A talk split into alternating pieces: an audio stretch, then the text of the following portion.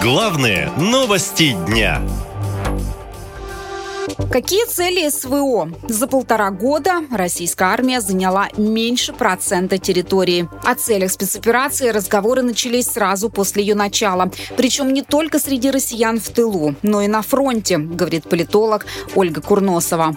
Ни Кремль, ни, что называется, отцы-командиры не могут э, сказать, а вообще что происходит, какие цели.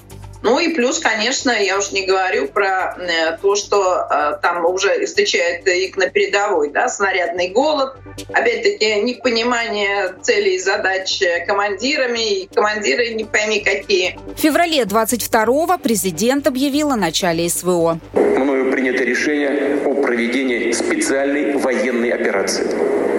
Будем стремиться к демилитаризации и денацификации Украины.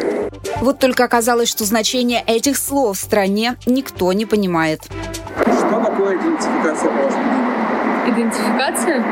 Денацификация. Я не знаю таких слов. Не знаю.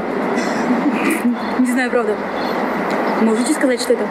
Нет, а интересно то, что вы об этом думаете. Нет, я не знаю, даже первое слово. Могу сказать, что не первый раз, но второй раз слышу его. Ой, не знаю, не понимаю. А уже через месяц после начала СВО российские войска вышли из Киевской, Черниговской, а потом из Харьковской областей и из Херсона.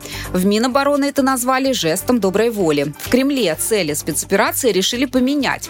Теперь, по словам пресс-секретаря президента Пескова, это расширение ДНР и ЛНР на всю административную границу Луганской и Донецкой областей.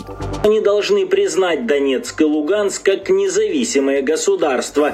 Но эту цель пока достичь не удалось. За время спецоперации российские войска смогли занять только 500 квадратных километров территории Украины. Это чуть больше, чем Донецк.